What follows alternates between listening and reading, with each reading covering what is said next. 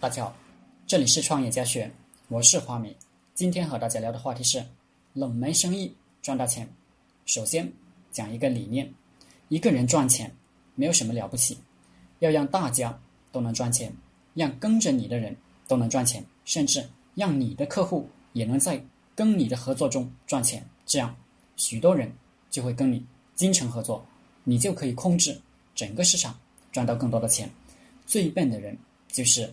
只知道自己赚钱而不顾别人，最后自己只有倒闭。一般人做生意只是精于算计，做法犹如打麻将，看住上家，扣住下家，防住对家。结果我做不成，你也做不成，大家都没钱赚。犹太商人和温州商人的做法犹如下围棋，你占这个点，我就占那个点；你卖汽车，我就开旅馆，大家。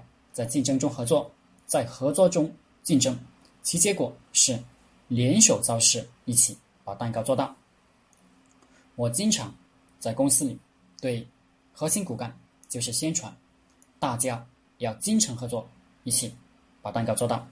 我们当老板的招聘新人进公司，在试用期就要特别注意，这个新人是精于计算的，还是愿意跟大家精诚合作的。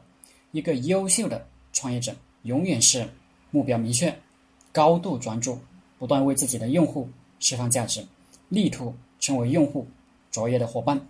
创业者要知道，风险越大，赚钱的机会就越大。